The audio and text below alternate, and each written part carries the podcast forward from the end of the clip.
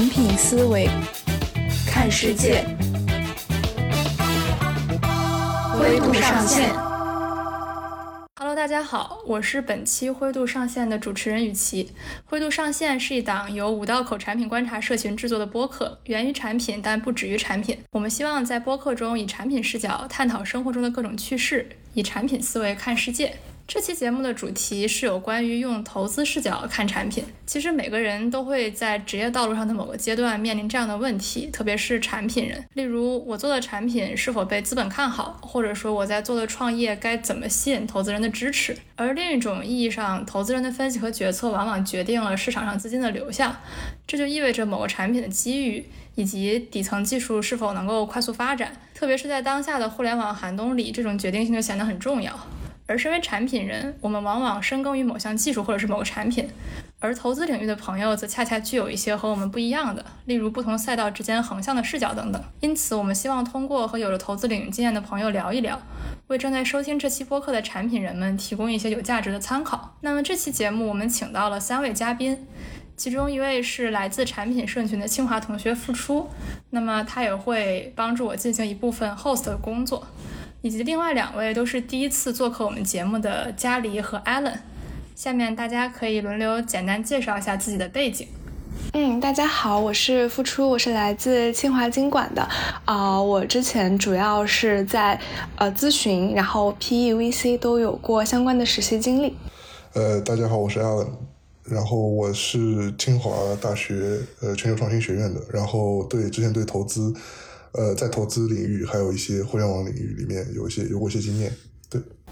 嗯，大家好，我叫嘉黎，呃，毕业于康奈尔和耶鲁大学，然后之前学的是经济和金融，然后之前在学校里和比较多的做一级投资和创业的同学有过交流，然后目前呢是在国内做二级市场投资。我们今天请到三位嘉宾，都或多或少有一些投资的视角。而我呢，自己是做过一些产品的实习，主要是在 to B 这方面，所以我自己可能比较偏产品视角。那么很期待今天我们产品视角和投资视角之间可以碰撞出一些什么样的 idea。那么第一个部分，嗯，我想我们首先可以从互联网行业的发展史开始做一个观察。我们想来看看从产品视角和投资视角去理解这段历史的逻辑有什么异同点。从产品的功能和满足需求的视角来看，就是不从技术的视角上看的话，那么 Web 一点零其实是人们可以通过网站或者说通过浏览器去做一些事情了。比如你发布了一段文字，那么其他人可以看见，但这个是单向的。而 Web 二点零其实更多了一些就是人和人之间的互动，比如说你发了一个博客，好，那我现在可以给你进行评论了。而同时，因为我们有了移动手机，那么会有一些 App。那么这个东西变成了随身的，而不只是你必须得在你的电脑之前才能去进行上网等等。那么最近比较火的 Web 三点零这这概念，其实是把人和网络还有计算机之间的交互变得更自然了。比如说会有一些新的载体，像 VR 和 AR 等等，然后以及它会有一种去中心化的趋势。那么这就是我个人从技术和产品的角度去理解这个互联网的发展史。但是我呢，作为产品人，就是我自己比较少思考的一个角度，就是资本在这个过程当中是扮演了什么作用呢？或者说，我很好奇，比如说投资领域是怎么看待这段历史的？就在互联网这么高速发展的这二十年里面，就资本都做了什么事情呢？呃，怎么说呢？互联网一开始是一个是军用的嘛？对吧？它它其实是个大型的局域网。其实现在来看，我们所说的互联网也是个大型的局域网。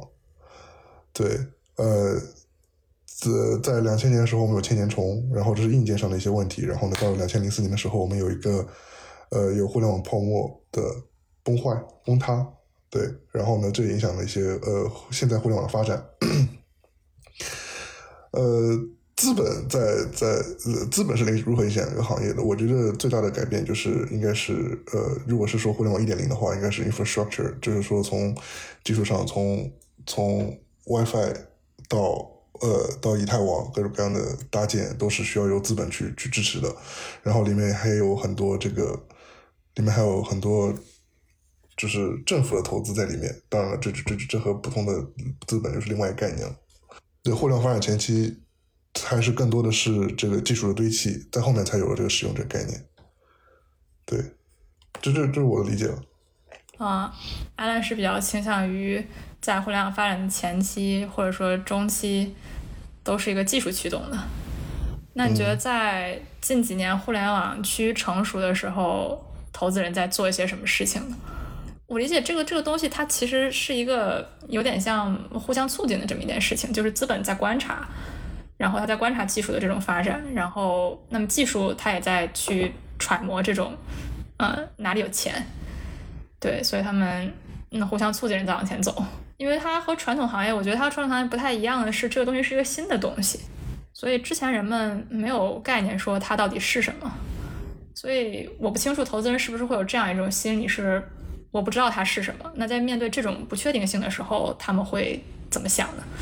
就是我感觉它呃前期和中期就像呃刚才说的一样，它是对基础设施的一个呃建立的一个帮助。呃，在呃中后期之后，我觉得可能还是一个资源整合嗯的一个平台吧。就是当它的呃具有了一定量的资本以及投所投的这个行业呃的企业具有了一定规模之后，他们对待呃就是同行业的同行之间的态度已经不不再纯粹是。是一种竞争的关系，它可以是一种合并的关系，然后重组的关系。嗯，我觉得是帮助了呃一些公司能够互补或者是强强联合。家里觉得呢？嗯，我觉得首就是。除嗯，除去行业最开始发展的时候大量的这个 infrastructure 的投入之之外，然后后面其实我们在看互联网产品的时候，其实互联网产品本身是一个嗯不需要大量投入的一个东西，就是你把它做出来，就是可能只需要一些编程，然后就是做把这个产品做出来，对吧？但是实际上它不是一个需要比如说重资产投入的一个行业。但是为什么我们现在一直说这个行业需要资本的介入，需要投钱，需要烧钱的呢？其实是更是我我觉得更是一个商业模式的发展。也就是说，呃，互联网产品它其实创造的是一种新的商业模式。那么这种商业模式就是不同的各种商业模式如何能够更快的触达这个用户，如何能够更快的规模化，这些可能都是需要资本来嗯介入来帮助这些一些新的嗯比较可能有发展前景的。互联网产品发展的这么一个事情，嗯，我觉得是这样的。就是我我我我这样讲好了，就是有我有一个我很熟悉的呃上市公司，他一开始做的时候是做呃硬件，就是他是做有关于电脑的硬件。然后那个时候他能起来原因是他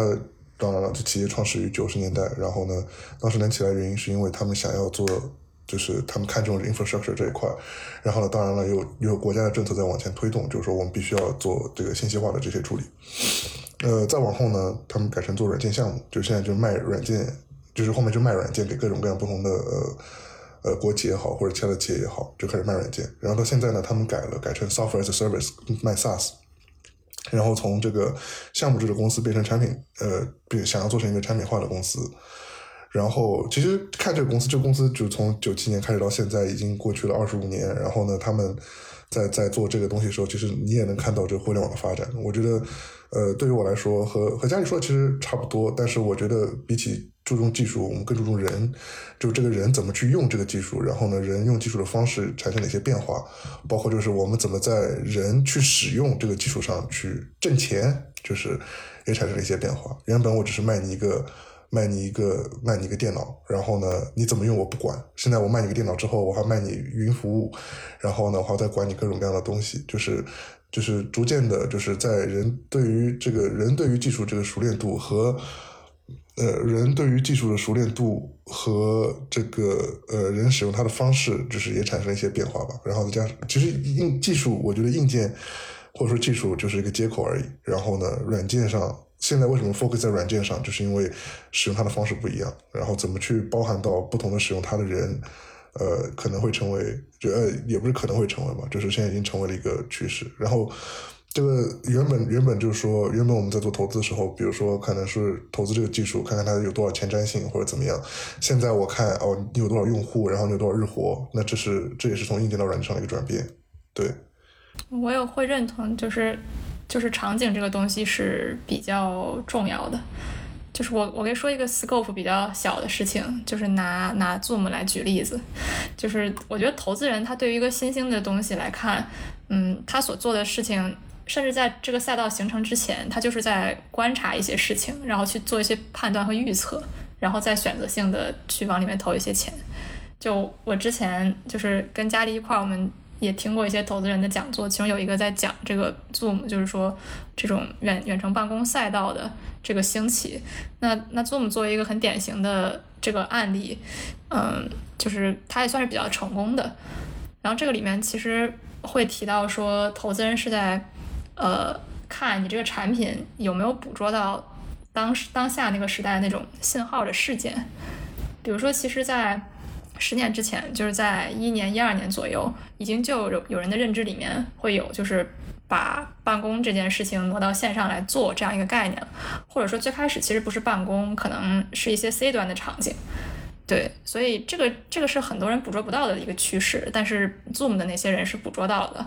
然后之后疫情的出现其实是加速了这个过程，但并不是说远程办公这个事情疫情有了它才有，所以。所以 Zoom 他们做的就是他们观察到这个信号，然后他们尝试去做一些呃产品，然后他们很积极的去寻求和资本的合作，比如说那个时候的 TSVC，然后这个其实他们也给了 Zoom 团队很多有用的信息，比如说他们认为你们现在不应该做 To C 了，他们一开始想做 To C，然后他们后来就是采纳了投资人建议，相当于就是觉得应该做 To B，要做企业应用，然后事实证明这个判断是很对的，所以投资人和产品人他们在这个。在这个一起去把一个产品推向用户的这个过程当中，是一个很相辅相成的一个一个作用，所以我会觉得这个是一个比较好的例子。对，就是给对方提供一些很有价值的认知，然后你们就可以共赢。嗯，然后我觉得，我觉得我很同意你们说的这种嗯观点，就是实际上，比如说我本人作为一个消费者，尤其是对这个科技。领域不是那么热衷的一个消费者，我在想说，呃，这么多年下来，实际上我对于科技的感知，或者说科技变化的感知，其实是比较弱的。就除了网速更快，然后用的这个设备变得越来越好，从之前的这种啊滑盖翻盖手机变成现在智能手机之外，实际上我在这个过程里面接触更多的其实是不同的，比如说我们说的软件、不同的 apps，然后不同的这种应用和功能，然后这个其实是。嗯，就是在科技上，它可能没有说，当然可能是有一些，就是我们作为消费者不是很能够轻易体察到的这种科技上的发展，或者说底层技术的突破。对对对，但是实际上作为这个普通消费者来讲，我觉得我对这个的感知是很弱的。但是我能够感知到的是什么？就是像你们说的，更多的这个消费，呃，也不一定是消费，就更多场景的变化，或者更多跟人的这个 connections。然后实际上，我现在在想，说是呃，就是这种互联网的这种产品，实际上它就是一个很简单的，我们经济学上很简单的这个呃供给跟需求的这么一个匹配。就是我们在想到说这些互联网呃产品到底在做什么时候，实际上他们就是在挖掘人的需求，然后通过一定的方式来满足这种需求。像刚才我们提到的 Zoom，其实也是，对吧？就是它在比较早期的时候就已经能够预见到人，或者说呃，就不同就员工和公司对于这种远程办公产品的需求，然后他们通过打磨自己，然后做出了一款非常漂亮的产品，然后现在就是大家都开始使用这种产品。实际上，就是这种场景也是为了满足这种需求。对，我的理解是这样。嗯，那我接下来有一个比较好奇的问题，就是。我们其实如果定义狭义的互联网，它做的事情是把一些线下有的服务去往线上迁移。那刚才就是阿兰还有佳丽也提到，就这个东西其实，在某种意义上并不是一个很高成本的事情。那么，那么在投资人看来，就是对互联网产业的投资和对于其他传统的赛道究竟有什么不一样呢？因为作为一个产品人，其实。我们思考这种问题是思考的比较少的。我们在跨行业去看问题的时候是会有局限性的，我们更习惯于去纵深的去挖掘一项技术。但是对于投资人来讲，他会具有一些横向的视角。那我想，在互联网出现之前，其实投资人对于投资传统行业是有一套自己的逻辑的，就是看需求是整个。互联网产品它能不能做起来的这个底层的逻辑，但是其他的行业也是一样的吗？这个我还真不是很了解，因为我会觉得互联网发展的很快。对于我来讲，其他的传统行业，我没有见过哪个行业在这么短的时间内就达到现在的规模。这个投资人是怎么看这件事情的？他们会用一些就是不同的分析手段去分析这件事情。我觉得投资这件事情，其实底层来讲，不管是投资传统行业，还是投资这种新兴的互联网行业，还是任何其他的行业，其实最底层的逻辑都是一样的，就是你长远来看要能赚钱，而且要能赚回，至少要能赚回投资人投资的钱，对吧？然后，嗯。但是这块儿，嗯，因为就各个赛道可能发展的会不一样，然后以及就是有各种，嗯，不管是在这个，嗯，硬件、软件这种投资上，嗯，或者说就是它的这个周期上会有不同，那可能有一些，比如说估值的方法会有不同，但这个其实都比较偏技术性。但总体来说，我觉得在投资的时候，其实，嗯。像我们会说，一定是要看它到底能够满足什么需求，满足需求之后呢，才会有人来买你的产品，那你才可能就是扩大营收。但是在这个扩大营收的同时呢，你的盈利性到底是不是好，这个其实是一个更需要考虑的问题。就我们可以看到，有一些产品它的用户数据很好，然后它的营收很好，但是它不赚钱，那这个时候我们就要考虑说。呃，它的这个盈利模式到底是什么？它这盈利模式到底合不合理？它在长期、长远来看，到底能不能赚钱？到底能不能比别的，嗯，别的这种细分赛道或者比别的公司要能更赚钱？对我觉得这个是投资者以及，嗯，我感觉可能做产品的朋友们应该需要考虑的一个问题。其实，其实我觉得，就像就像家里讲的，就是就是。投资本身就是要拿钱去赚钱嘛，就是就是就是这是这是投资要做的事儿。然后其实可以反过来看，就是呃这次亚马逊和呃亚马逊和推特大裁员，就是之前我们在零八年的时候，传统一些一些传统行业裁的是什么？我就关掉一个，比如说流水线，关掉一个生产线，然后 lay off 一些。呃，最底层的员工，然后现在呢，我反而是 lay off 一些比较高呃高学历的，甚至是一些高能力的员工，然后呢，他们其实成为了一种，就是一些 SDE 就成为一种 asset，然后这其实是有个转变。我觉得对于，我觉得对于这个对于投资人来说，只是拿这两个，只是拿这两个行业进行对比的话，那原本呃，比如像像这个呃丰田和 GM 在。在西海岸成立了这个汽车厂，就成立了一个生产厂的时候，他就会去看，比如说我这个流水线设计多精良，然后以此来决定你未来的发展潜力。现在是来看你的团队是怎么样的发展潜力，可能就会，呃，就会有些不一样。就是在在看你这个企业是不是一个好企业的时候，可能会产生一些概念的，就是 focus 点的这个转换。呃，至于这个，呃，至于这个其他的行业，你说其他行业发展的速度和现在发展速度不一样，是因为就是有轻资产和重资产的这个区分嘛？然后呢，大家就是大家如果轻量化的话呢，可以随时改变。再加上就是因为门槛低的原因，因为一些一些互联网产品的门槛比较低的原因，导致有不同人加入进来。那你你如果我原本是个汽车，就比如说我是个汽车行业，然后呢，我要生产一些汽车，那变得很困难，对不对？现在就是。呃，现在就是，之前就是，如果我要做个网站的话，做个平台的话，很容易就搭起来了。我甚至租个服务器就会随便搭起来了，这样就反而比较容易。呃，就是门槛上会产生一些变化吧。然后发展快慢的，其实发展快慢，我觉得也有吧。就是像这国内车企这种也发展很快。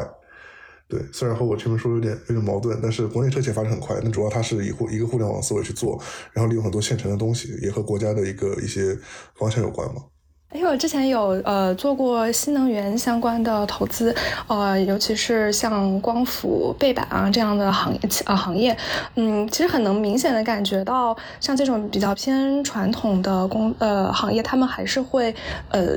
更多的关注它的重资产，然后现金流等等，嗯，但是如果是嗯像互联网这些的话，还是会更加看重它的商业模式，哦，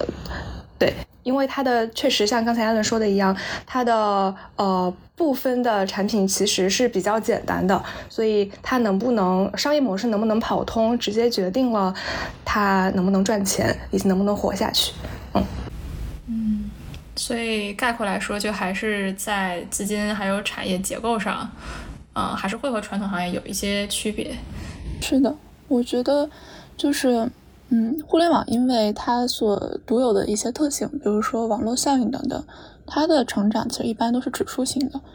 然后它的这个互联网的产品，因为它的概念比较新颖，它的体量、发展等等会更快，所以说其实非常需要投资者的想象力。那投资者在最开始的时候，对于这种互联网的产品，可能也会更加的包容，就是说，嗯，可能最开始的时候，对吧，还没有一个具体的产品，还没有这个用户数据等等的时候，单凭我们所谓这个 PPT，嗯，那么如果这个。投资者可以看到它未来的发展，就是有这个足够的想象力，有足够的想象空间的话，那他可能就会投资，即使当时没有任何的数据可以用来支持。但是同时呢，虽然这个互联网产品的营收增长非常快，但很可能呢，长期来看它还是不盈利的。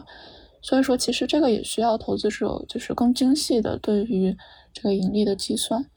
那总体来看呢，就是可能不同的投资者的想法会有比较不一样。有的呢，可能在最开始的时候就会希望能看到一个更加成熟的这个，嗯，这个产品的模型和用户数据的增长。那有一些呢，可能在最开始的时候呢，只需要一些用户数据，就是用户数据的增长的这种捕捉。那之后，至于这个盈利的模型，这个商业模型到底怎么建呢？可能是后面再想的一个问题。但是怎么说呢？我觉得后者的这种风险明显就更大，因为其实我们可以看到有相当多的平台，它其实拥有很好看的客户数据，但是它的这个盈利性就是一直不好，而且其实很难看到一个非常好的这种盈利模式。比如，比如我觉得现在我们能看到的这个知乎跟 B 站，其实嗯，在这个盈利性的发展上，可能都或多或少吧遇到了一些问题。嗯，是的，特别是。知识付费本身就是个很玄学的事情，因为在网络上的这种支付知识付费又有很高的这种，就是它的传播性又很高，而且呢，这种各种不管是复制啊还是怎么样的，对吧？就是实际上它这个知识产权的保护也是一个比较难的问题，所以说确实像知识付费这种，就整体来看其实是比较难做的一个一个赛道。嗯，所以感觉上互联网的出现还是倒逼一些投资人去，就是提升了一下自己的这种整体的研判能力，并且有了一套新的评估互联网产品的这么一个逻辑。好的，那我们第一个部分就是围绕着近二十年互联网的发展这部分就先聊到这里。那么第二个部分，呃，我们交给付出，就是那我们将目光现在放到呃。现在的互联网吧，就是我们现在提到互联网，总是会讨论说“互联网寒冬”这个词。毕竟，嗯，可能这两年的情况确实不是特别乐观，经常就是说一夜之间大厂的一个业务部门就没有了，还有就是上午谈话，下午就呃彻底毕业。那么。其实想跟大家讨论一下，为什么我们会遇到这样的寒冬，以及大家从产品视角来看是怎么看待这个寒冬的。嗯，就我提供一些产品视角比较 general 的认知，就是首先是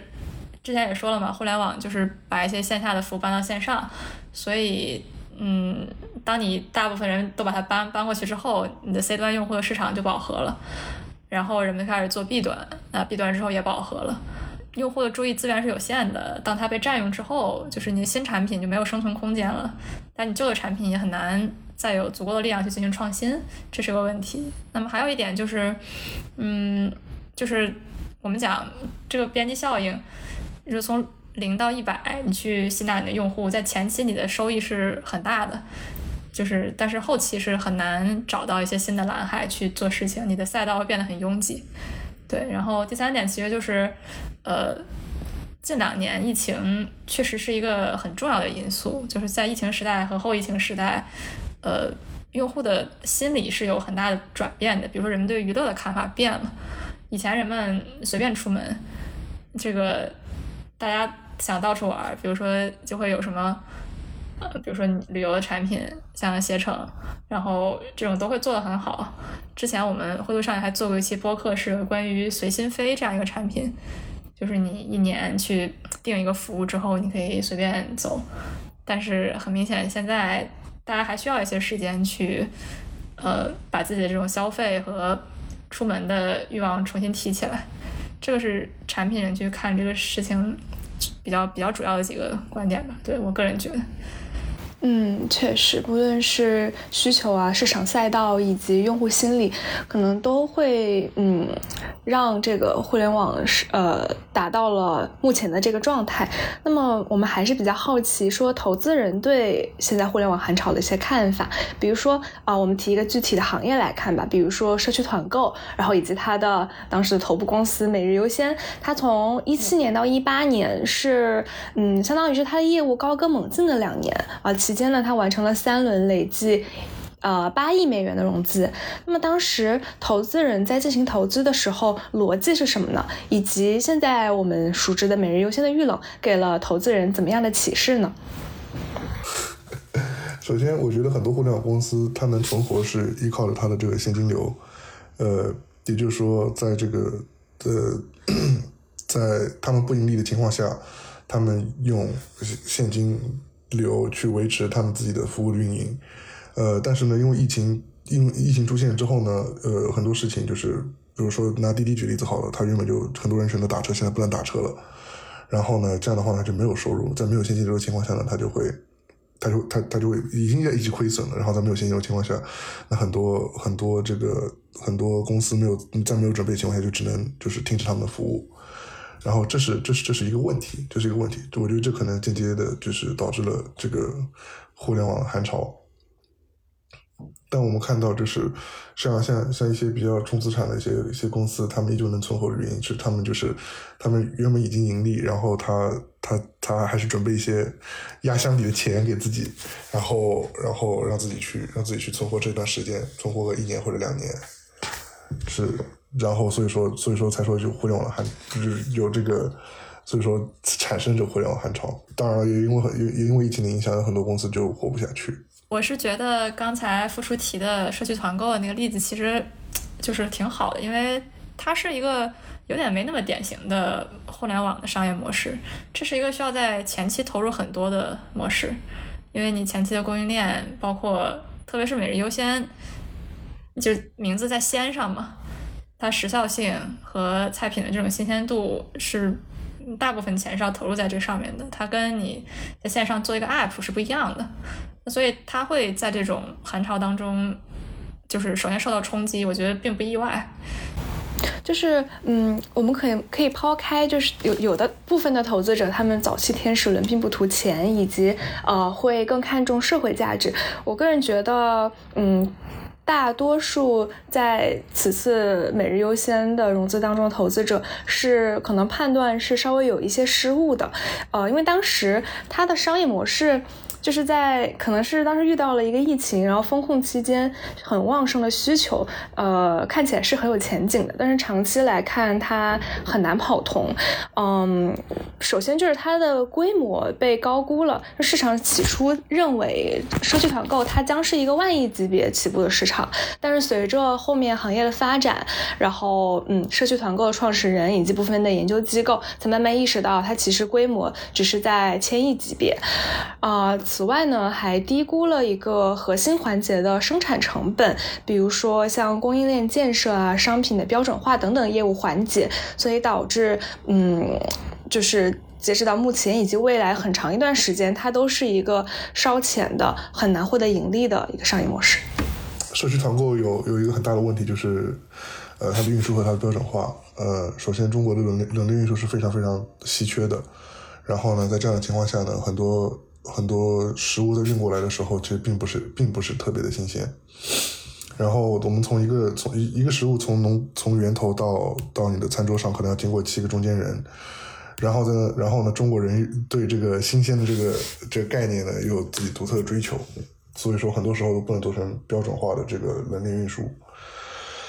呃，然后在在在这样的情况下呢，就是中国人对这个。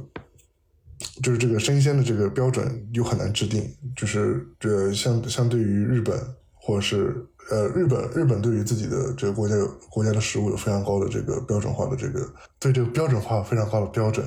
对，比如像我们所熟悉的这个 A 五牛排，它就是其实是对于这个肉质的嫩或者说是这个肉质的这个时间进行了一个标准化的规定。但是中国因为土地面积比较大，然后呢土壤的质量也不一样，所以导致它的这个标准化非常难成立。就连这个我们叫这个蔬菜的这个名字都不一样，有的叫西红柿，有的叫番茄，呃，土豆，甚至最最麻烦是地瓜，然后就是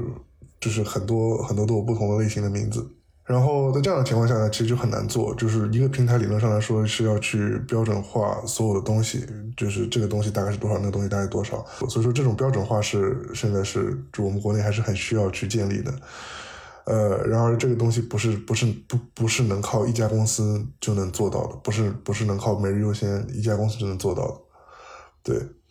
呃，当然了，就因因为这个，因为标准化程度低，然后呢，运输的标准也也也也比较混乱的这样情况下，很多投资人认为这是很有潜力市场。有很多，其实我们在在之前就看，我们很多呃，我们很多这样类型的，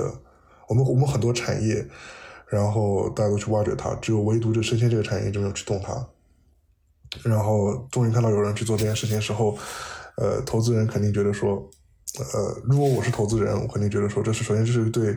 呃，对社会有好的影响的事情，因为很多人确实需要去解决这个买菜的问题，对吧？那做天使投资人就觉得说，哎，这个东西真好，这个东西真好，但是到后面有各种各样的问题，到后面没有办法解决，那么其中一个方式帮助他们的就是进行融资，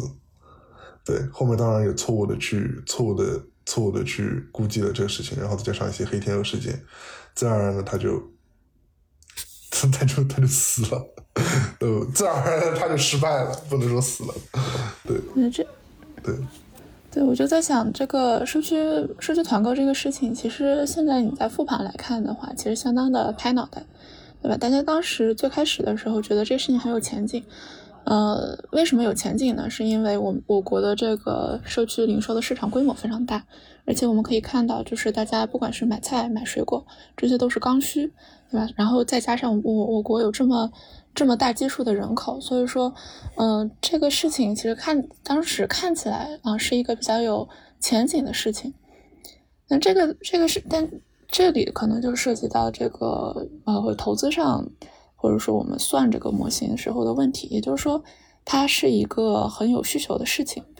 然后它的这个可用户或者说。营嗯，它的营收可能是可以有高增长的，但是它到底能不能够盈利，它到底能不能赚钱，其实这个是一个当时可能很多人并没有算清楚的一个事情。其实当时我在二零年的时候，二零年嗯年中的时候，在看这个前置仓的时候，他们的平均利润率是负的百分之三十。那当时提出来说，这个盈就是收入盈利的转化呢，主要是要提升复购率跟客单价，也就是说。首先就是，比如以每日优先为主的这种前置仓，它的好处呢，就是说，因为它在就是临近社区的这些地方，它都有一些仓库的配置，所以说它在产品品质和配送的速度方面都比较具有优势。但是它的劣势就在于，相较于中心仓，就那种大超市的中心仓，它这种需求比较难预测。那它的早期投入呢又比较大，资产比较重，所以说它相对于这种中心仓，其实是一个更加偏重资产的一个行业。那在这个事情上的时候，嗯，它的盈就是它的这个盈利性，或者说比如说它的毛利净利的这种计算，其实就更加的重要，因为我们在就是买菜这个事情啊，虽然它的需求是在的。但是其实我们可以看到，不管是像菜市场的这种老爷爷老奶奶，还是像商超，对吧？就是呃一般的这种超市，其实它的这个盈利性都是比较差的，就是它的毛利净利都是很弱的。像一般的超市，可能呃净利率也就是在几个点，可能五个点左右，或者甚至是在五个点之内。也就是说，它的盈利性是非常不好，它给它留给这个嗯。就是就是说，这种产品的容错率其实是非常小的。也就是说，如果你一旦你在嗯成本上控制的没有那么好，或者说你提高了价格以后，就你提高了客单价以后，呃，这个用户的使用降低了，对于它的盈利性都是一个非常大的问题，就是它很容易就从赚钱变成了亏钱。在当时我们在在看就是每日优先这个公司的时候，它在后期其实融资能力是减弱的，也就是那个时候，其实我们可以看到很多资本已经不愿意再投了，因为它在融资能力减弱以后，它就减少了补贴嘛，它那一期的用户的增长和营收增长的能力是迅速减弱的，所以其实可以看出来，就是这种烧钱获客的模式是不可持续的。然后所以说，其实这个。商业模式从最开始到现在一直都没有解决它的这个盈利的问题，也就是说，生鲜到家确实是用户的刚需，但是呢，它一个是技术门槛其实比较低，一个是用户的迁移成本比较低，就是这个事情本身它是没有网络效应的，就是用户在呃收到大额的这种啊补贴券的时候，他们可能可愿意在每日优先上面来买，对但它客那个客单价一一旦提高，就是它的这个价格一旦提高。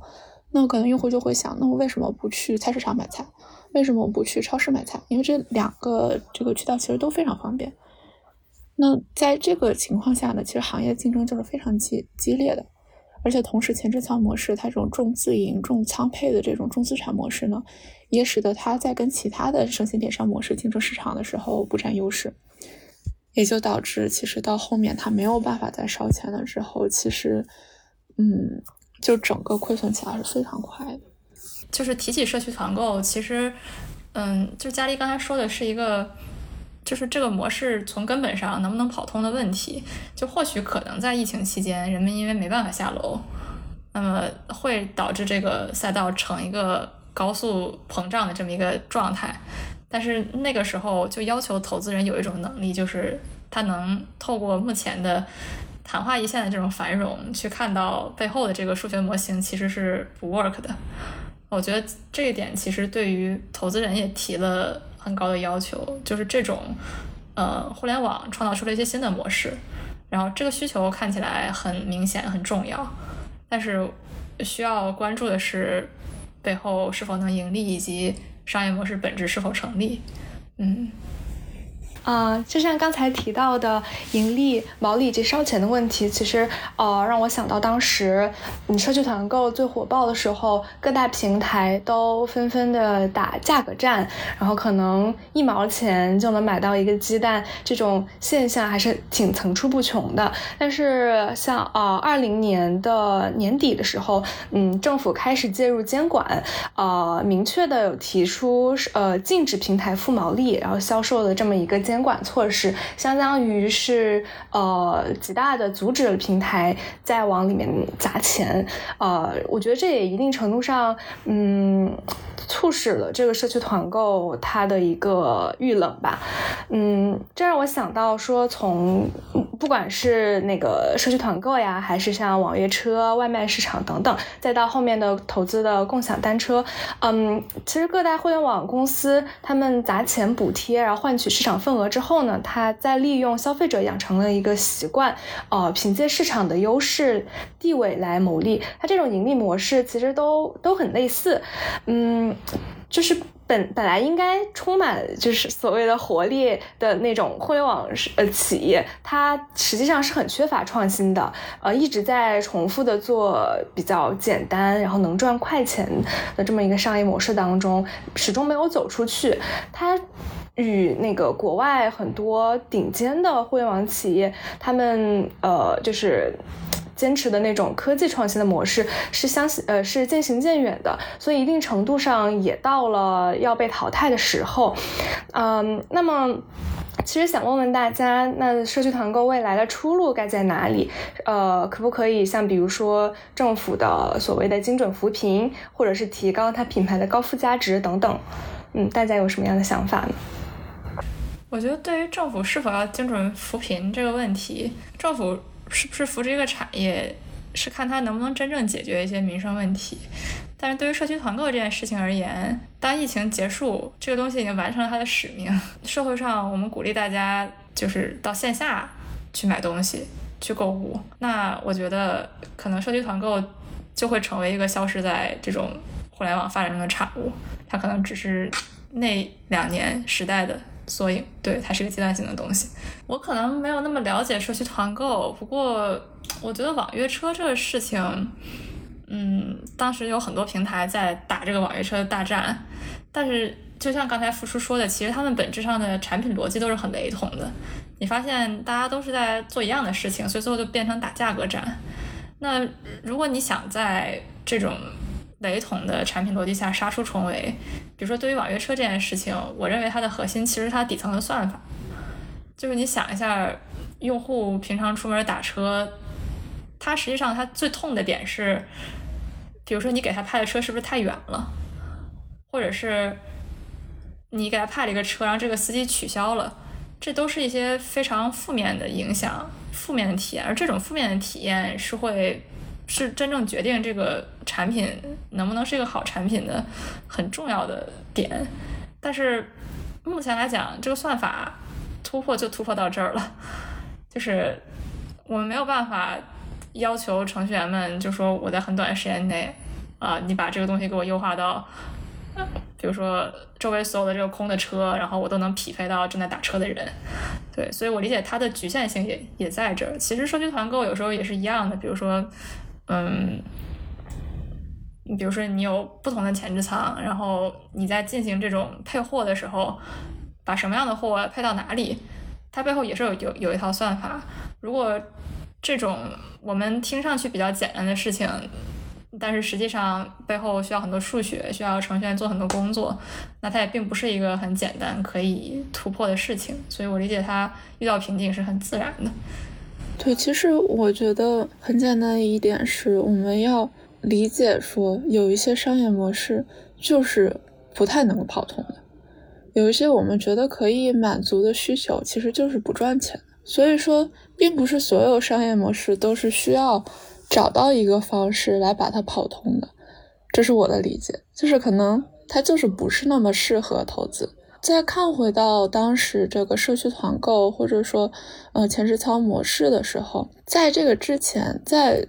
硬件的或者说基础的设施的能力到达一定程度上的时候，其实我们可以看到这些互联网公司的。创新或者说他们的这种创业，其实都是集中在应应用端的，都是集中在商业模式的探索上的。但其实很容易想见到的一点就是，非常赚钱的这种商业模式其实是有限的，用户的这种痛点其实是有限的。所以说，可能到了一定的时候，就是在一定的这个科技创新的背景下，以这个商业就是这种赚钱的商业模式，其实是差不多会被发掘完的。但是当然，就是一九二零年那一波这个财政的这个放水之后，市场上的钱非常多。那当时投资人确实是要想方设法的找到一些可以用来投资的事情，但很明显就是当时其实可以用来投资的这种模式并不是那么的多，适合投资并不是那么多。比如说像我们现在看到的这种社区团购就是一个例子。当然，一方面是这种商业模式的创新，或者说再去寻找一些这个用户的痛点或者用户的需求，但可能更多的还是在一些硬科技的发展上，可能是更加重要的。我我觉得我对社区团购这个东西，就是我觉得社区团购本身并没有特别大的未来，但是对于生鲜配送这一块，我觉得还是可能还是挺有未来的。只不过现在还没有到时间，可能还有就是各种各样技术的堆砌，比如说就是。去让人去和这个生鲜进行交互，大家都是凭自己想要多少，或者说很多时候我们都说是所谓的经验。比如说你和妈妈去买菜，妈妈就会说哦，我想我们今天大概买多少菜，是你根据家里人的这个经验来看的。然后现在还没有一个固定的标准。至于什么时候哪家公司愿意花多少钱去做这个事情，现在很难定。然后我觉得这个每日优先做的这个事情，其实不是一家公司应该做的，应该是有多家公司一起去做的。然而现在因为这个资本的原因，有很多恶性的竞争，所以说导致就是很多导致就是每日优鲜像呃像每日优鲜这种类型的企业会就会失败。对，呃像就像我记得像付出前面说的，就是我们一开始有不同的公司做同一件事情，然后后面呢有这个合并和整合，现在我们还没有到那个时候，就就已经开始就是呃恶性竞争，所以才会导致这个。所以导所所以才会导致像每日优先这种类型的服务吧，不不能说它的前置仓就是前置仓这种类型的会成功，只是说他们这种呃把生鲜配送到别人家的这个服务会失败。我觉得如果说要如果如果说要谈这个出路的话呢，呃，政府的精准扶贫确实是确实一条路，但是你不能靠着大树吃的，你不能守株待兔，对吧？等政策什么时候下来，什么时候干事儿。呃，很多时候，那我们就说品牌也会。品牌会有个特别大的影响。我认为品牌会有特别大的影响的原因，就是因为像拼多多好了，拼多多它是个平台，它并不自营。但是拼多多上面出了假货之后，所有的问题都在拼多多身上，大家就会认为说拼多多是会是个出假货的平台。呃，或者说淘宝一样，这是为什么后来我们有了天猫，或者说有了其他一些，呃，相对而言这个平台本身更高级的平台的这么一个，呃，这些品牌的出现意味着是更好的品控、更好的服务、更好的呃内容。等等等等等，所以说这些，这所以说这个至于这个出路呢，可能更加像是品牌上的管理、品控上的管理。其实我刚才在想，如果我们回到社区团购或者说前置仓模式的用户上，就说他们最开始定位的这种用户，就是什么样？他们就是这种前置仓的服务到底可以满足什么样的需求的时候，说到那可能是一些时间比较紧，然后需要快速有一些这种食材配送到的这些白领身上。那他们一方面呢时间比较紧，那另一方面呢就是又愿意为了比较好一点的食材和比较快的这种配送速度出一些比较高的溢价，对吧？如果我们再回到这种。用户身上的时候，其实我在想，可能现在大家讨论比较热的预制菜，其实可能是解决这种需求的一种方式。既然你都可以在三十分钟之内把食材配送到家，为什么你不能在三十分钟之内直接把这个半成品配送到家？那白领一天工作很辛苦了之后，对吧？可以，其实可以直接打开预制菜，不管是简单的蒸一下也好，还是放微波炉也好，那其实对于他们来讲是更方便的。所以，我猜这个可能也是说，为什么最近这个预制菜的这个赛道其实是比较火热，然后大家讨论比较高的。而且，其实可以看到，大概在一一年、一年半年之前吧，可能还是一级市场在比较多的探讨这预制菜的这个事情。然后现在呢，这个范围已经逐渐扩扩展到了二级市场，就是说明这个事情可能已经在比较大的程度上，嗯，有了一个比较有确定性的结果。所以，我觉得。可能未来社区团购的发展不在社区团购上，可能在一些别的解决方案上。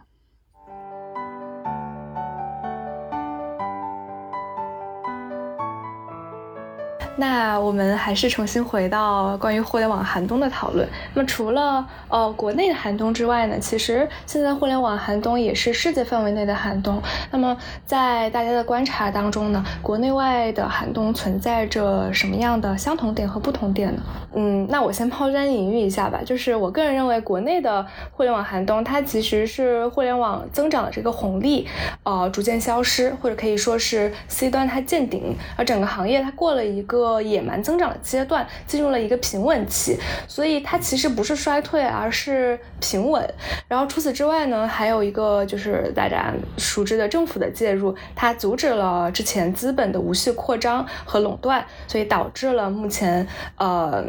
就是增速放缓的这么一个情况。那么国外嗯相同点可以说是也是宏观环境吧，导致了它的主要业务受到了很大的影响。那么相比于国内。互联网巨头比较丰富的业务来说。国外的科技巨头，它主要的营收来源相对还是单一一些，嗯，主要还是集中在像广告啊、云服务、硬件产品和软件服务。那么几乎所有的业务都受到了一些影响，嗯，比如说在线广告，它是一个很大的收入的来源，但是传统的在线广告的业务比较难做，嗯，除此之外呢，还有就是说，呃，像增长不及预期，带来了一些市场的恐慌，嗯，像。嗯，Facebook 的话，它以前的市值高，是因为它预期有很大增长，但发现预期增长没有那么高的时候，市场上的资金会比较大撤出，所以市值呢会有一个快速的回缩。哦，这是我的一个想法。嗯，我我个人来看的话，我觉得想要回答就是说，呃，国内外的互联网还能有什么差异？可能还是要回到国内外的互联网产品有什么差异。就像付叔刚刚提到的 Facebook 这样的公司，嗯，在在外国人眼里看来，它就它真的只是那一个产品，但对于国内的这些互联网巨头来说，他们基本上是把持了人们衣食住行的方方面面，而国外是不流行这种就是一个大公司做全套这样的模式的，所以当当流量和钱都不够的时候，你想要维持一个很大规模的一个产品的正常的运转，你要养这么多的人，养一个规模很大的团队，这个事情是很困难的。但对于国外的产品而言，它会有一些小产品、小 app，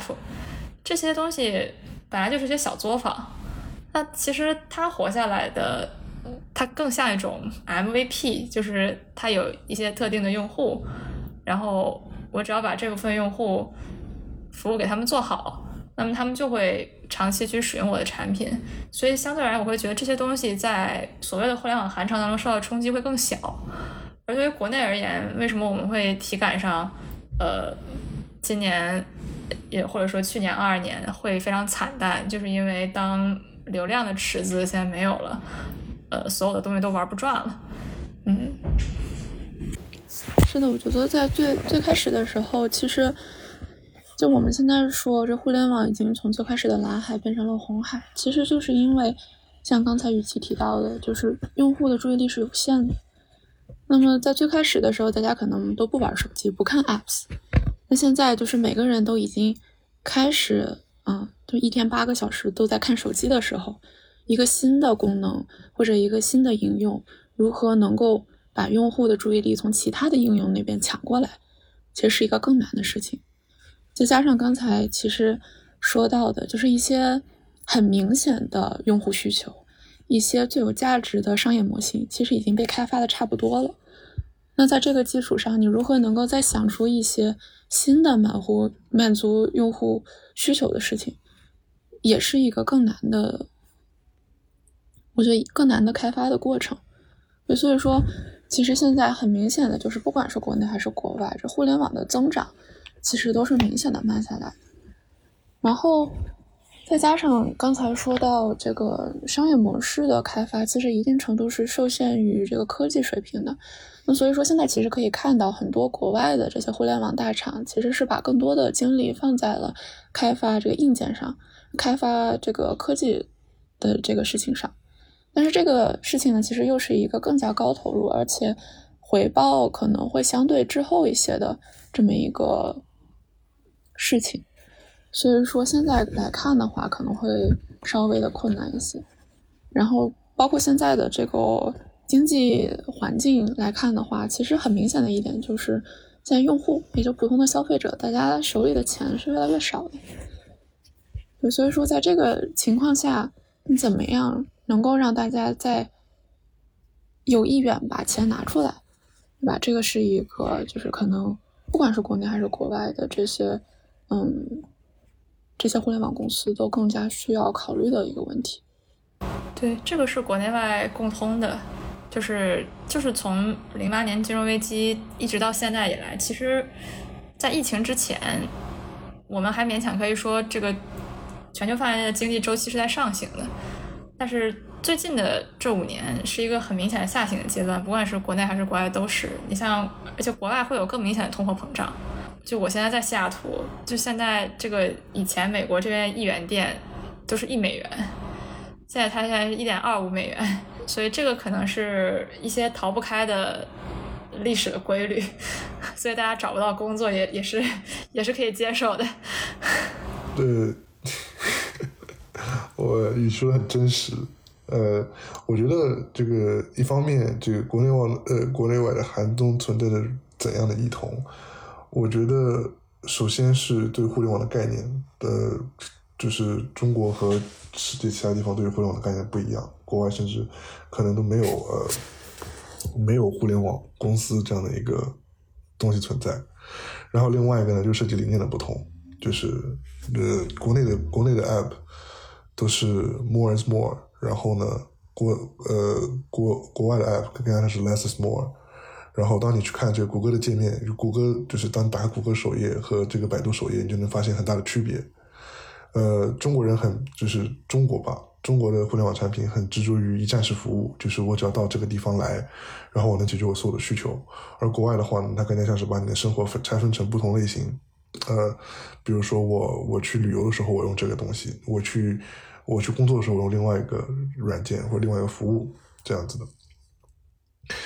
呃，既然在那那如果从投资人角度来看呢，其实就是其实就是能看到就是中国的这个本土化的这么一个互联网产品和国外的互联网产品已经产生了一个比较大的分歧。对，呃，然后像像雨琦前面说到的这个 Facebook，Facebook 其实是比较特殊的点，它这个扎克伯格执着于这个元宇宙，现在还不知道是不是一个好的出路。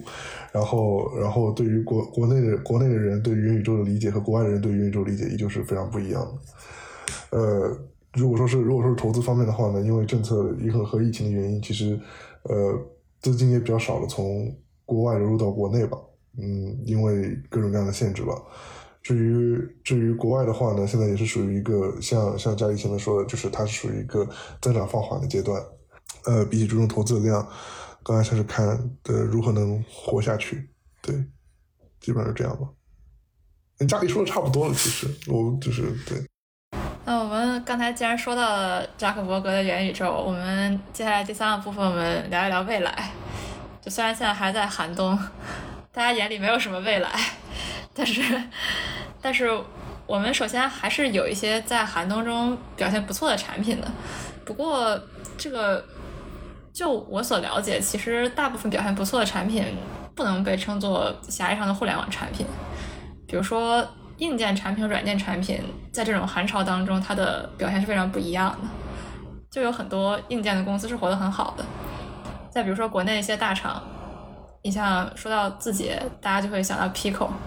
就 Pico 是一个能在寒冬当中继续招人的这样一个团队。所以我们也可以看到。就是狭义的互联网的模式，就是以服务为核心，把线下的东西搬到线上，这样一种东西，它是它抵御风险能力是是是比较差的。当钱没有了，流量没有了，这个事情很多时候就不 work。但硬件产品就不是。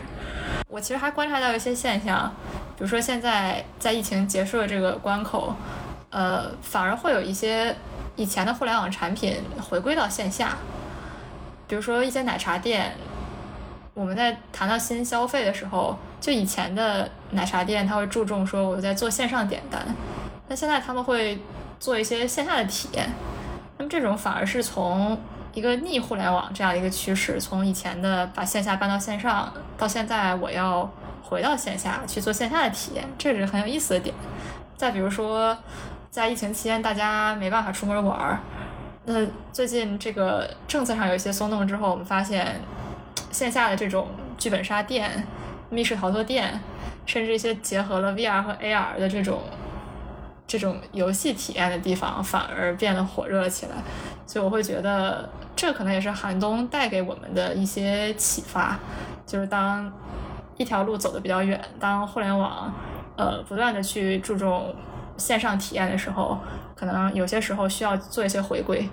就我们可能会往后往回退一点点，再去关注到以前一些被我们忽略的东西。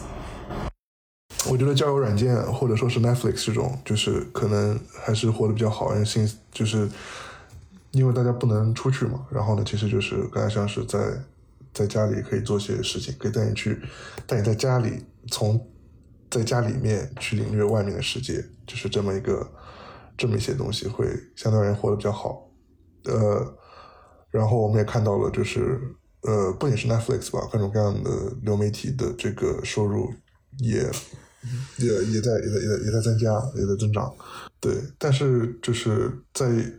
呃，我们就是除除去这呃，不仅仅是 Netflix 了，还有就是比如说 Hulu 啊、Apple TV Plus 啊，或者说是各种各样的，在这个生产方面，肯定也是需要很多这个需需要很多这个线下的事情，就是。需需要很多人去线下进行拍摄、进行创作，然后呢，然后 Netflix 也从也也从原本一个平台改变它的这个商业模式，从原本从一个平台变成了一个呃，就是制作内容的这么一家公司。所以说，就是可能还是要 pivot 吧，就是说 pivot 他们的这个 business model，他们认为能够活下去的，或者说是想要能够提升他们竞争力的一些东西。嗯，那从从创业周期的属性来讲的话，肯定是那些越。刚需的产品越能够穿越周期，那在大家不管是更偏重于线下的交流的时候，还是更偏重于线上的时候，都能有比较好的一个发展。那比如说像像微信、像 Ins、像 Zoom，对吧？其实都是呃，即使在这个寒冬的时候，其实都是有一个比较稳定的发展的。所以说，可能考就是考虑怎么尽量扩展产品的网络性，怎么尽量的，嗯，做做一个刚需更偏刚需性的产品，可能是一个比较好的思路。那同然后再一个我在想的就是，其实说到底，就是互联网它是一种商业模式，那它的产品其实就要符合人的需求，或者说寻找如何满足用户的需求。那所以说，嗯。在这个寒冬或者说在疫情的时候，可能大家更偏重于线上的交流，然后在这个放开之后，大家可能更偏重于线下的体验。所以说，他说的这个 pivot，就是你如何能够，嗯，比较快速的，或者说寻找各种不同的满足用户需求的方法，可能是一个一个思路。就是还有一个就是，我觉得对于呃开源这个概念，就是国内现在还没有，就是国外的。就是互联网企业，或者说国外的科技企业吧，他们很注重自己开源社区的培养的。呃，比如像是 Google 的 Go Language，然后 Go Lang 啊这种，或者是 AWS 这种，他们就是有一个就是社区的这么个概念。但是，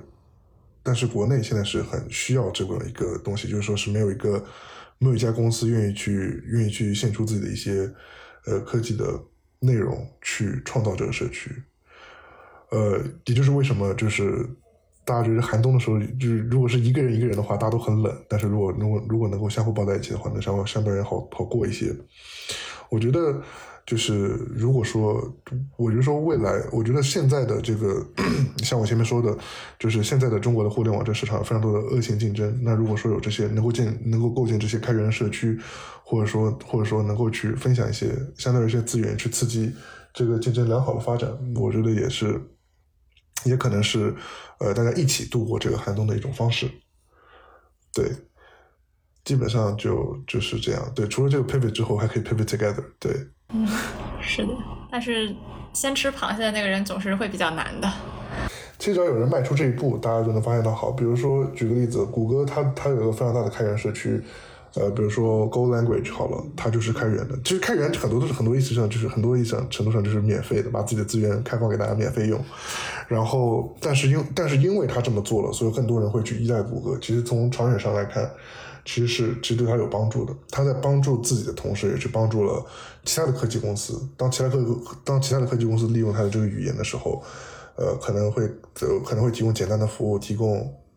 提供简单的，就是提供更简单的架构、更简单的服务，帮助他们去创作，也是一个，也是一个好处。前两天那个我不太记得了，Meta 也也公布了它的一个开源的一个什么东西，然后呢，它也做的非常好，是它是它的这个一个科技能力和一个科技技术的一个表现。对，它也在，它也通过这种方式去帮助未来可能的它的合作伙伴去进行发展。我我还是比较认同 Allen 说的，就是除了历史的周期，我们终究有一天会走出这个下行的这个周期之外，其实还是需要一些新的产品或者说新的模式出现，帮助整个行业走出这个寒冬。就是寒冬终究会过去，但是寒冬如何过去，其实也是需要所有的产品人，包括投资界的人，我们要一起去思考这个这个问题。不过，就是从产品逻辑上，我会觉得。大部分的产品人会觉得下一个风口还是和 Web Three 相关的产品，因为我们按照互联网从一点零到二点零发展到现在，那么载体是在创新的，就是交互方式不一样，从 PC 端到移动端，然后可能下一个我们会认为可能是一些眼镜或者一些可穿戴的设备，以及一些入眼的一些交互等等。那从需求的发展上来看。我们提供的服务也会变得不一样，比如说一些作为一些这个刚需的东西，我们会有一些新的形式去赋予它新的活力，比如说社交。那从以往的我们只能给对方的博客写个评论，到我们能用 QQ、能用微信去聊天，然后再之后我们可以进行直播，我们能看到对方是什么样的。就是我个人是很期待，就是。未来会有什么样新的产品形式去为这些刚需的需求去做一些变化的？那么我很好奇的其实是，就是这个是产品的视角。那么从投资的视角来看，呃，大家会认为下一个风口是什么呢？或者说资本做出这个判断的逻辑是什么呢？就是很多人现在都觉得元宇宙是下一个风口，就连我们学校的很多实验室，只要和元宇宙三个字能扯上一点半点的关系，整个概念都会变得很 fancy。对于我来说，元宇宙这个它并不是一个新的科技，也并不是一个什么，它就是个概念。这概念并不是，也不是全新的，它通过整合一个过去的所有的技术，成立了这么一个东西叫元宇宙。但是元宇宙在创立的时候没有考虑到，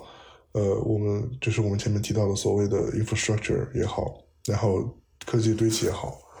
他就是一味的，就是说去崇尚这个东西。我觉得从现在的角度来看是比较不现实的，至少对于我来说，如果我是个投资人，我应该是不会去投资元宇宙的，因为不会去投资元宇宙的。但是从长远角度来看，我会去投资一些可能会让它成功的一些技术吧。比如像是 AR、VR，或者说是呃区块链的链用，可能是会，可能区块链的链用可能是会支撑以后所谓的元宇宙的这么一个发展，呃，或者说或者说支撑我们现在的一些的现在的一些就是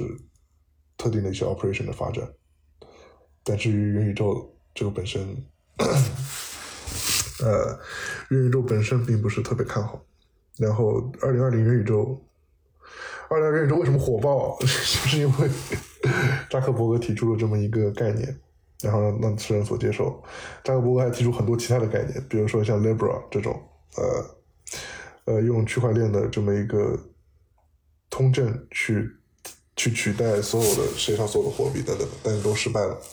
然后元宇宙他这次又提出了这么一个东西，呃。为什么火爆？可能因为它比较新吧。很多人很多人认为自己以前自己在十五年前没有抓到互联网的这个互联网的风潮，然后呢，对，没有没有抓住互联网这个风口风口，现在想要抓住下一个风口，然后他们认为下一个风口可能就是元宇宙。所以，Alan 是认可 Web 三的底层技术的，就是以区块链为基础，就是建立这种更去中心化、更透明。我觉得分布式计算就是它并不需要通过区块链来实现，就是了。呃，其实其实有很多公司在这么做，这个这么在在在在这么做这么个东西，就是我认为区块链的这个分布式这个概念非常好。然后呢，有许多公司在甚至利用这分布式的概念，把它放在一个组织架构的关系当中。我觉得这个是非常了不起的。呃，但是至于是不是需要用区块链去实现，这个我们还得再看，因为区块链的本身它的算法和它的各种各样的。呃，各种各样使用到的资源会给现在的现在的互联网的这个技术架构带来非常大的压力。呃，然后区块链这个东西并不是提高效率的。比如说，比如说现在我们只有四个人，然后我们四个人区块链是非常非常没有意义的，因为这样的话呢，那只会，呃，四个人是没有意义的，它只会拖累我们的，就是拖累我们的效率。但当只有当这个区块链使用的人数达到了一定规模的时候才有用。再退回一点来看，说元宇宙这个概念是一个新的概念，对吧？但是它的内核本质其实并不是一个新的东西。那当那说到为什么当时这个概念突然这么火爆，其实我觉得一个很大的原因就是我们可以看到，就是或者说再回到刚才的这个互联网寒冬，就是我们可以看到科技公司的发展其实是有了一定的停滞的，他们的发展的速度其实是有所下降的。那在那个时候，资本市场给这个。嗯，互联网公司或者科技公司那么高的估值，其实发现其实最后是这估值给的是不不对的，就是它的发展的想象空间其实并没有那么大。那所以说，当时当时其实各个就从扎克伯格开始吧，就各个这个互联网公司现在又比较沉迷于这个元宇宙，就觉得说它可以提供一个新的发展的想象空间。但是再说再说回到这元宇宙本身到底是什么，以及它到底能够提供什么的时候，其实。如果说这个元宇宙其实应该分成两个部分来看，国外的话可能更多的是这个虚拟经济，那国内的话可能更多的是这个虚拟的经济和实体经济的一个结合，也就是更多偏向一个虚实结合的机会。那它的具这个具体应用呢，或者说我们暂时觉得比较有可能的这些有一定意义的应用呢，可能包括像虚拟人啊、虚拟空间、虚拟的藏品 NFT，还有 VR 游戏等等。但是你说它。其实说这个东西到底能不能有一个长足的、长远的发展，其实还是要看它到底能够给消费者和用户提供多大的这种使用上的感受的提升。然后再说回到刚才，其实这个商业模式的创新其实已经达到了一个程度，受限于科技水平。所以说，就像阿乐说的，就是现在其实更有发展的，或者说更加需要的，还是这些硬科技的创新，比如说像云引擎等等的基础设施，还有 VR、AR 等等。那是需要先有科技创新的这个基础上达到一定高度之后，可能才会有这个商业模式的进一步优化。但实际上，就是商业模式其实都在，只不过是看从线下搬到线上，还有说从现在线上已经存在的这些，可能有一些更好的，可以有些更好的感受，比如说像虚拟虚拟人，啊，比如说像虚拟藏品，它其实只是对于感受的进一步提升，所以它的边际的，嗯，效益的提升其实是没有那么大的，所以说可能我觉得我也认可说把这个商业模式的。创新或者这种提升可能是要往后排一排的，现在可能主要还是这个硬科技的创新到底能到达一个什么样的程度？对我的理解是这样。那最后我想问一点，就是假设我们抛开元宇宙这个概念，既然大家都觉得这个概念就是个概念的话，那投资人去判断未来要往哪里投钱是有一个怎样的逻辑呢？就是在我这种初级的产品人看来，就很传奇的投资人是很厉害的。就是他们仿佛能洞察一些我们洞察不到的东西。就是投资人是怎么判断我要给这个产品投钱，或者说我要在什么阶段去进入到这个产品的发展周期当中？我在初期投钱，还是说我在后期再进入？我感觉这个其实就比较像苹果公司在最开始的时候，他们其实。不是说响应了用户的需求，而是挖掘了用户的需求。他们创造了一些用户最开始意识不到的一些需求。那投资就是投资人在看这种事情的时候也是一样，可能很多的这些想法并不是投资人提出的，对吧？其实最开始还是创业者提出的，只不过投资人在想过、就是看过、想过这些事情的时候，觉得它有足够的想象空间，觉得它是有发展的可能性。可能在这个时候会，嗯，就是做一些投资上的考虑。那么现在的话，可能，嗯，像刚才提到的，大家可能对于这种硬件上的创新，觉得是更加，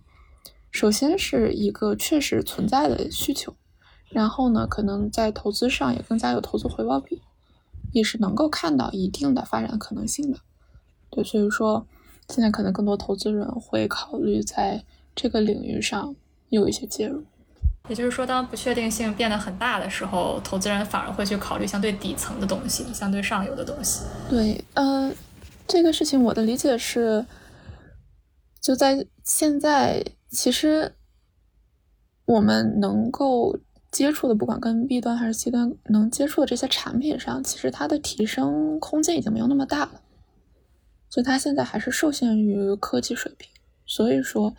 可能现在更多的考虑会在这个底层的东西上。那如果底层的科技有了一些发展，然后它可以让这些软件上的提升空间变得足够大的时候，可能会在更多的考虑就是互联网然后软件上面的投资。首先，在创业初期，其实就是创业初期就是想说这个东西能不能造福社会。在在在第一次投资的时候，当我当天使投资人的时候，我肯定就是说这个东西能不能造福社会，它都究竟有没有用，它能不能够帮助某些人解决某些特定的问题，对，它它的力度在哪里？就是，呃，就跟我们开门一样，就是这个门，我们假如这个门是打开的，我是从当中开，在在在在最边上开，呃，你用的力度是不一样的。那我是我我我做这事情能不能百分之百解决这个问题？还是我只只能解决这个问题百分之七十？这是一开始的。然后呢，再往后呢，当当公司成熟之后呢，我可能就会去看一些更加技术上的东西，比如说，呃，比如说它未来的它它未来的发展怎么样，比如说它的技术上的一些框架是是能不能够引导它成为大的公司，呃，然后呢，它的一些它的一些现金现金流啊，或者说一些就是金融技术上的东西，它是不是能够符合我的标准？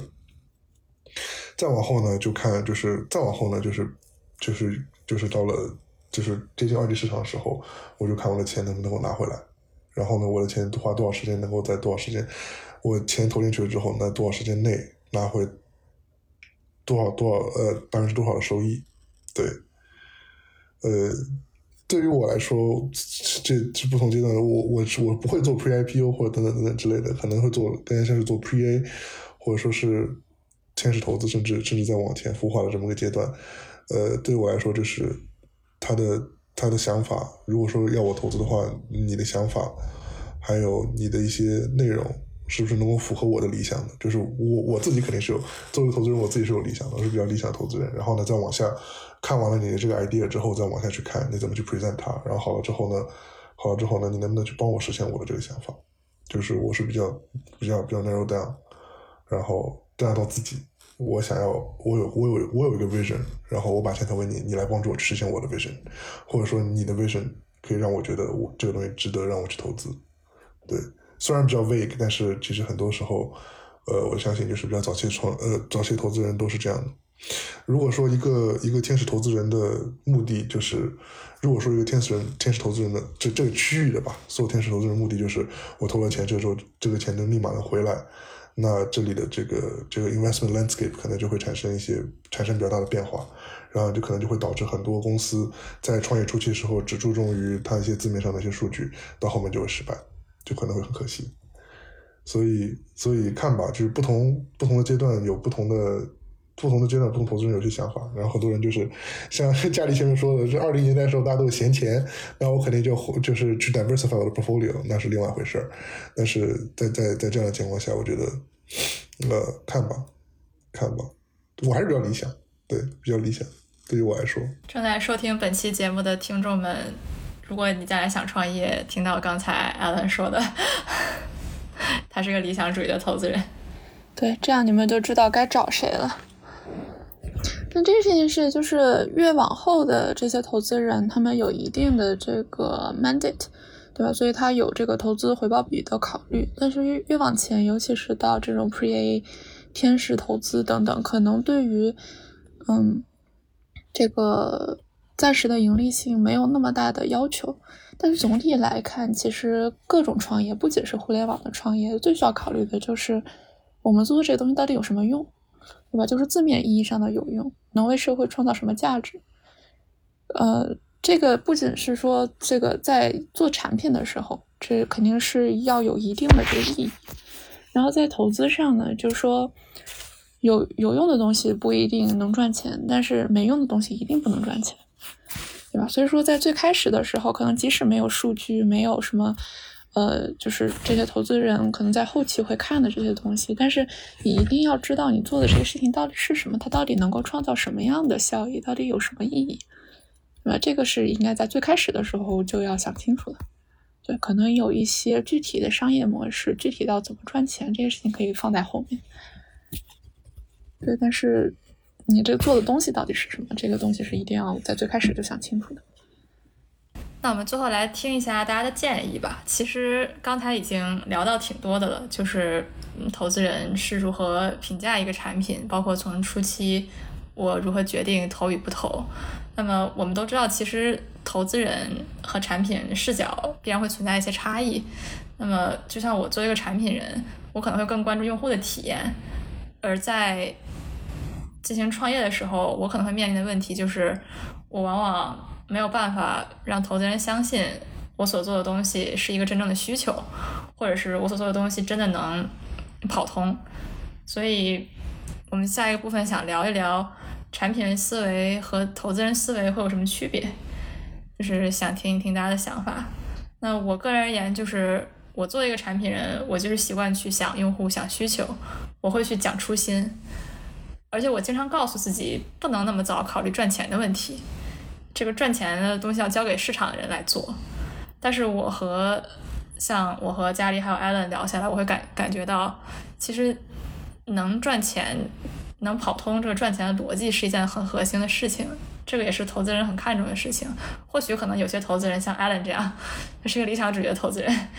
但是本质上这个东西是需要盈利的。所以这个也给我之后。去做产品提供了一些参考。对，我觉得我很认同雨琦的观点。就首先，即使不站在一个投资人的角度，就站在一个普通的用户，尤其是一个对这个科技不是那么敏感的用户的角度上来讲，很多产品人就我能理解，很多产品人对于这种啊功能啊细节啊会更敏感，然后会对一些目标的实现有比较高的要求。但是这些东西对于一个普通用户来讲，这种边际上的感受的提升到底是不是那么大，可能不是那么好说。然后呢，在这个基础上，就是就是一个普通的用户对于这种功能实现的付费意愿到底是什么样，可能也不好说。对，所以说整体来看的话，我理解说做产品的朋友。其实可能跟艺术家很像，对吧？就对于自己的这个产品寄予了厚望，但是，嗯，可能归归根结底吧，就是还是不能自嗨，还是要看一下这个，呃，用户对他的感受。那这个再往后一步，可能才是投资人会考虑的一些问题。对我个人觉得，就是跟刚才同学们讲的一样，产品它比较偏理想化一点，它能够跟产品本身产生很强的情感连接，然后他们产品人也是能够亲眼见证产品从零开始走到现在，然后不管是对未来的金钱价值，还是说社会方面的价值，它都是寄予一些。呃，厚望和期待的，但是呃，我所认识的一些投资人，就是嗯，大多数吧，呃，就是常常的说什么长期主义啊，然后做时间的朋友，然后陪伴项目公司一同成长等等，但实际上真正做到的都很少很少，大多数还是以呃收益结果为导向的。嗯，我觉得这也没有说嗯哪一方面好，哪一方面不好吧，就还是跟他们的工作性质和工作节奏是有关系的。那最后可能想想听一听来自投资视角的一些建议，就是作为一个产品人，我们可以怎么样做得更好呢？我觉得就是，我觉得一个投资人在看一个产品的时候，肯定是把自己当做 把自己自己当做 end user 去看待的。就是如果我什么都不懂，我去看点东西，我能不能看懂？然后我能不能理解你到底想要做些什么？这个是。从一个投资人角度去看的，之后我再去考虑说，哦，好了之后就是说，那我能不能在我做的 A B C D E 事情里面，能够在里面去赚到钱？对，从投资视角的角度，产品人怎么可以做得更好？这其实很复杂，就是因为产品人，因为因为公司有不同的职务，就是就是就是希望希望每个人能够各司其职，能够自己做自己想做的事儿。然后呢，让设计人去设计，做做产品人去做产品，然后做市场人去做市场。呃，但是就是，但是就是，我觉得最重要的一个点，可能最呃最重最重要的一个点就是，呃，时间，因为时时间就是金钱，你不能浪费特别多的时间去做你自己想做的事情，你要去考虑一些，呃，考虑一些更加现实的事儿。然后呢，另外的话呢，你要和一些。正常的投资人去去呃，结合一些投资人进行沟通，你不要被局限在自己的这个产品世界里，你要去跟呃去跟不同的职务部门去进行沟通，然后呢，成为一个能够收集到不同信息的人，然后最后就是就是像家里前面也说的，不要被赚钱，呃，不能只是被赚钱束缚住，但是要想着赚钱，好升华了。这些，对。好的，好的。我觉得，我觉得就是，首先还是能够有更多的信息总是更好的。所以说，也希望做产品的朋友们可以多跟比较靠谱的投资人交流，对吧？了解一下市场的信息，了解一下从不同的视角来看用户到底需要什么，以及现在的市场到底是什么样的。然后像刚才 Alan 说的这个赚钱不赚钱的事情，我觉得，嗯，还是要。想清楚说自己的目标到底是什么吧，对吧？如果你要想赚钱，那你就不能只凭着这个所谓的初心，或者是这种比较理想化的这个这种想法来做事情。那如果你不想赚钱，如果你是想创造社会效益，那你也要先了解这些用户到底需要什么，你做的事情到底能不能够创造很好的社会效益。对吧？反正就是先想清楚自己的目标吧，然后再再拆分下来说，到底怎么样能够实现自己的目标？赚钱还是不赚钱，这个东西就另说。当然，如果要想要，当然不管是想要赚钱，还是说想要更大的社会效益，可能都需要跟投资人的一些交流，对吧？都需要一些投资方面的帮助。所以说可能这个还是需要再多思考的吧。嗯嗯，然后这个产品其实比较 vague，就是做产品的人有不同类型的产品，就是你看看你究竟想要做哪种类型产品。每个人做产品的时候，做产品的初衷和类型都不一样。然后呢，很难说很难说从投资视角去去单独的去建议一个非常广义的一个产品人。但是就是多沟通，然后交流，就是我觉得确实是需要多和靠谱的投资人交流，但是也很难辨别哪些是靠谱投资人，哪些是不靠谱投资人，有的时候真的很难。对，那贾跃亭就是就就对，对他他就很靠谱，对，然后就是就是，反正多聊肯定是好的，应该要世俗些，对，聊一聊是好的，聊一聊是好的。无无无论是什么类型的投资人，他们都想要赚钱。然后呢，他能帮助你去，去去去搭建一些不同视，就是给你，就是帮助你 diversify 的一些视野。我觉得都是非常好的一个，呃，方式去帮助你在未来在未来的时候继续做产品。对，我想这也是我们为什么要录这期节目的初衷，希望给到产品一些自身框架之外的视野。好的，那非常谢谢嘉宾们给出的这些非常有价值的建议。就是 时间过得很快，那我们这一期以投资视角看产品这样一个话题就暂时聊到这里了。啊，我最后想总结几句，就是其实我们为什么总是提及行业里当下的这种寒冬？我们并不是想反复强调如今产品人在寒冬里有多么的艰难。但是我们确实非常希望能给到大家一些新的视角，因为事物的发展是不确定的，而想要在这种不确定中走出一条自己的路，都需要勇气。所以我们想让大家能够更全面和灵活的去理解做产品这样一个过程。而且我个人认为，做产品的内核就是做他人不能做的事，走他人没有走过的路。我们是真正在进行创造的那一批人，所以也希望产品人们未来能够都顺利。想创业的朋友能够遇到自己的靠谱的投资人。好的，那么以上就是本期灰度上线的全部内容了。我是主持人雨琦，我们下期再见。然后朋友们来和我们的听众 say goodbye 一下吧，拜拜，拜拜。